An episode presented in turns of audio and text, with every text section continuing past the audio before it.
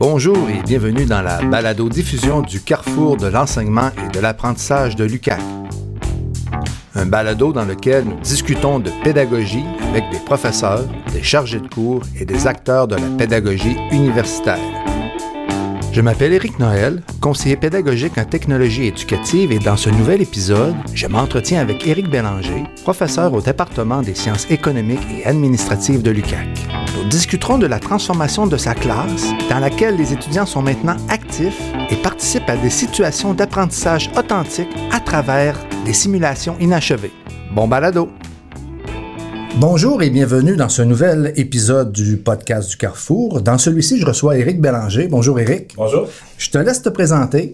En fait, Éric Bélanger, professeur en fiscalité au département des sciences économiques et administratives. Euh, je suis impliqué plus particulièrement au niveau du bac en sciences comptables dans les deux premiers cours de fiscalité. J'ai aussi intervenu dans le diplôme d'études supérieures spécialisé, le DESS en, en sciences comptables.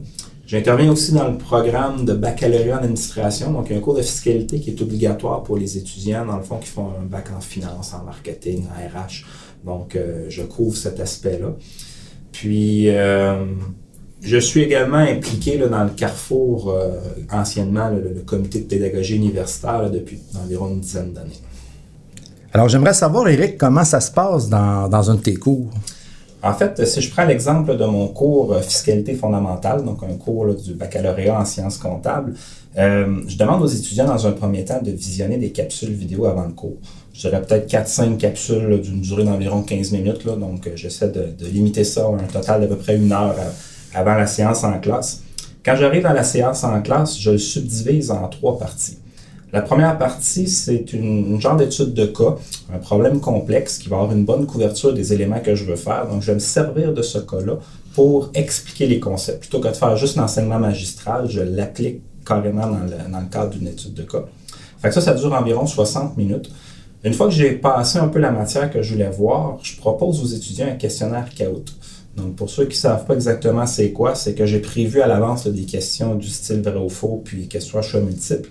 Puis je questionne les étudiants sur des éléments que je juge plus pertinents ou plus fondamentaux par rapport à la matière de la semaine. Puis l'avantage que j'ai, c'est que dans le fond, les étudiants se connectent avec leur euh, ordinateur ou leur téléphone intelligent et ils vont répondre au questionnaire. Puis moi, je veux savoir pas qui a répondu quoi, mais je veux savoir dans l'ensemble, finalement, ma salle de classe a-t-elle bien répondu ou mal répondu à la question. Donc ça me permet d'avoir vraiment une vision puis de réexpliquer si je juge que cet élément-là était moins bien compris. Fait que ça, ça va nous, nous, couvrir un peu la première moitié de mon cours. Dans la deuxième moitié de mon cours, j'ai aussi préparé une dizaine de questions euh, de style vrai faux choix multiple que je fais faire via Moodle. C'est un questionnaire Moodle que j'ai préparé. Puis les étudiants doivent euh, répondre à ce questionnaire-là, qui est encore une fois par rapport à des éléments de, de la semaine, mais plutôt qu'être dans un contexte intégrateur, c'est très spécifique sur un élément très précis. Je vérifie si l'étudiant l'a bien compris. Ce questionnaire-là, au final, il va compter. Donc, c'est à peu près 1% par semaine que, je vais donner. Puis, mais l'étudiant peut le refaire aussi souvent qu'il veut. Il n'y a pas de limite de temps.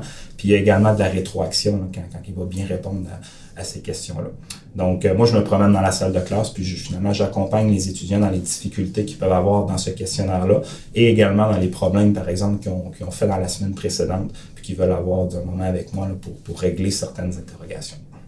Est-ce que toutes les séances de ton cours sont dans ce mode-là? Fait que ça, je te dirais que sur les, les 13 séances que je fais, j'en ai 10 qui sont de cette manière-là. Puis j'ai trois autres séances qui sont différentes. Dans mes trois autres séances que je fais, c'est que je leur donne une étude de cas. Habituellement, ça va être la semaine qui précède l'examen, au moins dans deux, dans trois, deux des trois.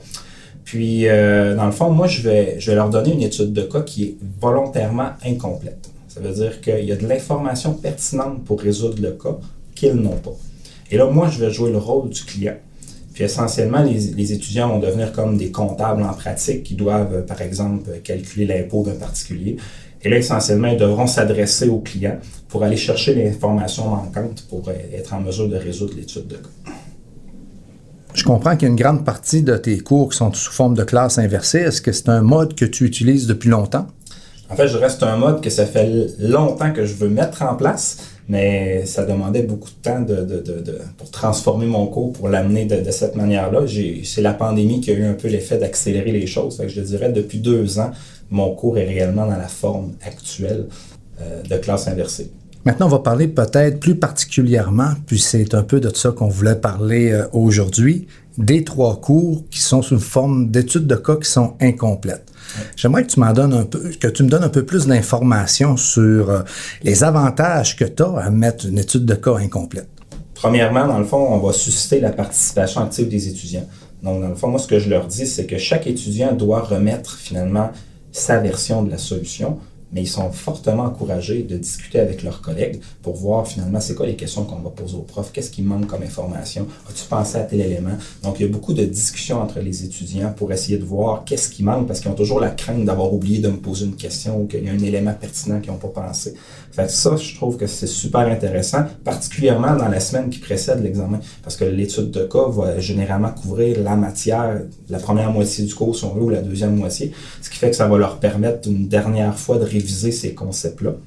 Euh, ça les oblige aussi à adapter un langage qui est compréhensible pour le client. Donc, les, étudiants sont habitués d'utiliser le, langage assez technique, mais là, ils vont s'adresser à quelqu'un qui n'est pas un comptable. Moi, je leur dis, si vous étiez avec votre oncle ou votre tante au souper de Noël, est-ce que vous lui demanderiez c'est quoi le PBA de tes actions?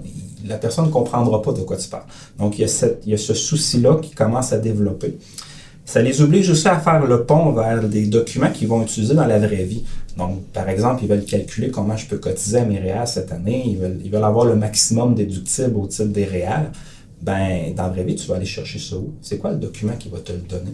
Tu peux pas, dans l'examen, c'est vrai que je te le donne tout cru dans le bec, mais là, tu n'as pas le choix de te questionner sur où tu vas aller le chercher. Donc, ça les amène à réfléchir vers ça. Ou parfois, ils vont dire, ben, c'est peut-être dans la déclaration d'impôt de l'année précédente que je pourrais aller chercher cette information-là. Mais précisément, tu vas aller où? Dans quelle annexe? À quelle page? À quel endroit? Donc, ça les force à également faire un pont avec des documents qui, vont, qui vont consulter dans leur monde professionnel. Ça amène aussi l'étudiant à cumuler ses questions. Ça, c'est la plus grosse faiblesse des étudiants, c'est que je leur dis, vas-tu appeler ton client à 8h15, à 8h30, à 8h35, puis tu vas l'appeler 10 fois dans la journée? Généralement, quand tu as une interrogation, tu vas la noter, tu vas continuer, tu vas en noter une deuxième. Quand tu vas être réellement bloqué partout, là, tu vas appeler ton client pour essayer de poser toutes tes questions en même temps. Donc, souvent, le réflexe d'un étudiant, c'est que je rencontre une difficulté, je ne sais pas, je lève tout de suite la main pour parler au professeur ou au client, mais tu peux, peux pas faire ça. ça les oblige à, développer ces, ces aptitudes-là. Ça amène aussi l'étudiant, dans le fond, à utiliser des outils pratiques. Donc, moi, à l'examen, quand j'ai une transaction en devise étrangère puis que je dois la convertir en dollars canadiens, ben, je leur donne le taux de change. Mais là, essentiellement, quand ils voient qu'il y a une transaction en devise dans leur étude de cas, euh, là, ils se questionnent, ben, je le trouve où le taux de change? Ben, justement, tantôt, il va falloir que tu le trouves, ton taux de change. Bref, ils doivent développer ces réflexes-là pour aller chercher, finalement, les, certaines informations plus, euh, plus difficiles quand on n'est pas habitué. Quel a été le déclencheur pour toi pour mettre en place cette façon-là de faire? En fait, euh, nous, les professeurs de fiscalité à travers le Québec, on se réunit une fois par année. C'est la chaire de recherche en fiscalité de l'Université de Sherbrooke qui organise ça. Puis, on est tous invités à une genre de journée où on va parler de pédagogie, de recherche, puis d'actualité fiscale dans, dans, le milieu. Puis, dans le cadre de ces journées-là, bien évidemment, on parle, comme je l'ai dit, de pédagogie c'est là un peu que je, voyais un peu les approches de mes différents collègues. Il y a différentes journées où quelqu'un va présenter ce qu'il fait, puis de la manière qu'il fonctionne. Puis là, ça me donnait des idées. Puis je voyais qu'un oh, autre le faisait d'une façon un petit peu différente. Puis là, à force de voir un peu ces échanges-là, ça, ça m'a amené à réfléchir qu'est-ce que moi je veux faire chez nous, comment je veux le mettre en place? Comme je l'ai dit tantôt, ben évidemment, c'est le temps que ça prend pour faire ces transformations-là. C'est là que la pandémie a, eu l'effet positif de m'amener à travailler tout ça. Mais l'élément déclencheur, c'est vraiment ces rencontres-là avec des, collègues de d'autres universités. Donc, pour arriver là, quels ont été les grands changements que tu as faits entre avant la pandémie puis comment ton cours est rendu actuellement? Ben, si je me compare à avant, avant j'avais 13 cours, deux examens, puis mes 13 cours, c'était essentiellement que de l'enseignement magistral en début de carrière. Ensuite, j'ai décidé d'aller vers finalement la stratégie des petits pas. Quand j'écoutais mes collègues professeurs en fiscalité dans d'autres universités, j'avais des idées, des choses qui, m'inspiraient. Donc, j'ai commencé par, plutôt que de faire juste du magistral, ben, j'ai mis essentiellement une heure et demie de magistral, puis après ça, j'appliquais ces, éléments-là dans le cadre d'une problématique que je faisais avec eux. Fait que je faisais la résolution d'un problème avec eux qui est essentiellement devenu finalement la portion que je fais dans la première heure de mon cours. Un peu plus tard, j'ai eu l'idée finalement de mettre en place le CAOUT, puis j'ai vu une réponse extrêmement positive des étudiants, ils adorent ça. Donc ça me permettait de réviser certains concepts en, fin de cours. Fait essentiellement, j'ai implanté cet élément-là. Quand est arrivée la pandémie par la suite, euh, évidemment, ça nous a forcé à développer des capsules. Donc là, j'avais déjà ça en tête, puis je me suis dit, tant qu'à faire des capsules pour la pandémie, ben, je veux les faire pour qu'ils me durent longtemps. Je veux pas les faire juste pour du court terme. Donc, je les ai réfléchis dès le départ de la bonne façon pour qu'elles deviennent les capsules que je vais faire avant mon cours. Puis la dernière étape, c'est que je, je, remarquais que finalement, les étudiants parfois prenaient du retard. Ils n'étaient pas nécessairement à jour, ils venaient à mon cours, puis c'est plus la semaine qui précédait l'examen où toutes les questions rentraient. Fait que là, j'ai dit, l'idée d'avoir un petit quelque chose à chaque semaine qui va compter, ça va les forcer à travailler. Fait que ça a été l'idée de développer mon questionnaire Moodle à chaque semaine, que je mettais une pondération d'un pour cent. Puis maintenant, en le mettant dans ma salle de classe, mais là, ils n'ont plus de raison parce que je leur donne du temps dans la deuxième portion du cours pour, pour travailler cet aspect-là. Donc, euh, je, je, rencontrais mon objectif de dire, ils vont être obligés de comprendre un minimum à chaque semaine parce qu'essentiellement, ils ont des points rattachés à ça. Un avantage que j'ai de mon étude de cas, c'est que moi, j'enseigne finalement, là, je vous ai parlé au début que c'était mon cours de fiscalité fondamentale, c'est le premier cours de fiscalité. Moi, j'enseigne les deux premiers cours de fiscalité au bac en sciences comptables. Puis, dans le fond, j'ai trois études de cas dans le premier cours, comme ça, puis j'en ai trois dans le deuxième. Puis, l'idée, c'est qu'on gravite toujours au sein de la même entreprise. Donc, moi, j'en fond, j'ai Sport au Max, qui est un peu l'équivalent d'un détaillant d'articles de sport comme Sport Expert. Puis, on va toujours graviter autour de ça. Fait qu'à un moment donné, on va parler du revenu d'emploi d'un des employés. À un moment donné, on va parler de l'actionnaire de cette société-là qui va faire certaines choses. On va aller calculer le revenu d'entreprise puis l'impôt de la société. Fait que finalement, l'étudiant finit par graviter toujours au sein de la même entreprise, mais avec différents points de vue, la société, le particulier, puis l'employé, etc. Donc, euh, c'est donc un bel avantage de, de connaître l'entreprise qu'on va explorer euh, de fond en comble. Si on était capable de retourner dans le passé, puis que tu étais capable de donner un conseil à toi du passé, euh, est-ce qu'il y a des choses que tu ferais différemment ou qu'est-ce que tu aurais aimé, voulu savoir? Évidemment qu'il y a des choses que j'aurais fait différemment. Donc, euh, au niveau des capsules, je dirais que le problème en fiscalité, c'est que les, lois changent constamment. La capsule en fiscalité que tu fais l'année 1 est peut-être même plus à jour l'année 2. Donc, je me suis dit, comment je peux faire pour la rendre le plus intemporelle possible? Donc, plutôt que de mettre l'emphase, par exemple, je vais dire, j'ai un principe qui dit qu'à partir d'un certain seuil, tu ne payes pas d'impôt. Bon, ça, c'est ce que je veux faire transmettre à l'étudiant. Je pourrais dire que c'est 14 398, mais je sais que le 14 400, il sera plus bon l'année prochaine. Donc, moi, ce que je dis dans ma capsule, c'est que je vais dire, il y a un seuil à partir duquel on ne paye pas d'impôt. C'est ça le principe. Puis le chiffre mathématique, je ne le nomme pas. Je dis, allez le lire, allez. Puis je mets même dans ma capsule euh, je l'utilise, j'utilise Screencast automatique. On peut rajouter des genres de bulles. Fait là, j'ai mis en orange flash, puis là, je marque dans ma bulle, ben attention, cette valeur est susceptible d'être indexée annuellement ou cette valeur est susceptible de changer fréquemment. Donc, j'essaie le moins possible de mettre l'accent sur ce que je sais qui peut potentiellement changer au fil du temps pour vraiment mettre l'accent sur le principe. Ça me permet de ne pas être obligé de refaire mes capsules à chaque année parce que ce serait un travail beaucoup trop, beaucoup trop colossal et, et impensable. Fait que ça, c'est probablement un élément fondamental au niveau de mes capsules. L'autre élément, c'est que j'essaie de respecter le une heure maximum avant mon cours. Je, ne veux pas que ça soit trop long parce que sinon l'étudiant, il les écoutera pas. Puis avant, j'avais le réflexe de vouloir faire comme un cours, c'est-à-dire tout aborder. Alors que là, je me concentre davantage sur les éléments plus techniques, plus complexes. Puis il y a des choses que, sincèrement, à la lecture même, tu es capable de le comprendre. Tu n'as pas besoin que je te fasse une capsule pour, pour te le dire. J'avise bien mes étudiants que pour avoir une, pour avoir une vue complète de la matière, il ne faut pas juste écouter les capsules parce que volontairement, il y a des petits segments qui ne sont pas vus. C'est généralement des petits segments qui sont plus faciles que l'étudiant est capable de lire par lui-même. L'autre élément qui est important, c'est au niveau de mes études de cas qui sont incomplètes. Le problème que j'avais, c'est que si tu donnes une solution, par exemple, dans un fichier Excel que tu remets aux étudiants, ben, les étudiants, d'une année à l'autre, ils se parlent. Puis tu augmentes le risque que l'étudiant mette la main sur la solution de l'année précédente. Puis même si c'est pas exactement pareil, ben, ils ont tendance à utiliser le gabarit. C'est du plagiat à utiliser le gabarit de l'année précédente. J'ai beau leur dire, on a beau. Fait pour limiter, ça, je, ça c'est en discutant avec des profs qui ont utilisé une approche similaire, pour limiter ce risque-là, moi, ce que je fais, c'est que je fais imprimer des copies papier, puis je le remets à l'étudiant. comme solution. Ils n'ont jamais de version électronique. Évidemment, ils pourraient le numériser, puis il y a des façons, mais ça réduit, pour moi, ça réduit de beaucoup le risque que l'étudiant, même s'il met la main sur le bout de papier, ben, il va avoir tendance à se recréer un nouveau document, le mettre à sa main. Fait que j'avais des collègues dans d'autres universités qui avaient des gros problèmes de plagiat euh, en remettant des solutions électroniques. Écoute, Eric, c'est super intéressant. On voit que tu es passé d'une classe où l'étudiant était passif, une classe qui était centrée sur l'enseignant, à une classe où l'étudiant est dans l'action et dans une classe centrée sur l'étudiant où il est actif. Maintenant, je vais te poser la question, justement, on parle de l'étudiant. Quelle est la perception des étudiants à cette classe active-là? Évidemment, c'est déstabilisant au départ. Hein?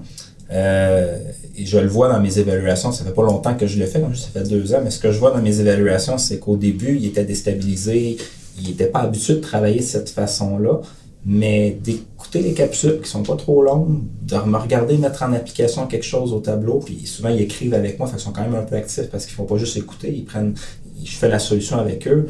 Après ça, je vérifie avec un caout. Fait que finalement, ils, puis ils mettent en application dans les quiz Moodle à la fin. Fait au final, ils aiment vraiment ça. ils, sont déstabilisés au début. Ça devient une approche où, évidemment, il faut qu'ils se préparent. Parce que je leur dis, moi, je, je vais dans l'action. Quand j'arrive dans la classe, j'applique les concepts je passerai pas une heure à te les introduire comme je faisais avant. Donc, c'est sûr, si tu les as pas écouté tes capsules, euh, ça marchera pas. Puis, j'ai pas le choix d'agir de cette façon-là, parce que si je le fais pas comme ça, ben, les étudiants vont se fier que je vais l'avoir la matière. Fait que c'est sûr que des fois, le premier cours, ils trouvent que ça va vite, puis qu'ils réalisent qu'ils auraient peut-être dû les écouter, les capsules, mais une fois qu'ils ont compris la, game, si je peux me permettre, là, ils, les écoutent, ils viennent en classe, puis ça fonctionne super bien. J'ai des très bons commentaires.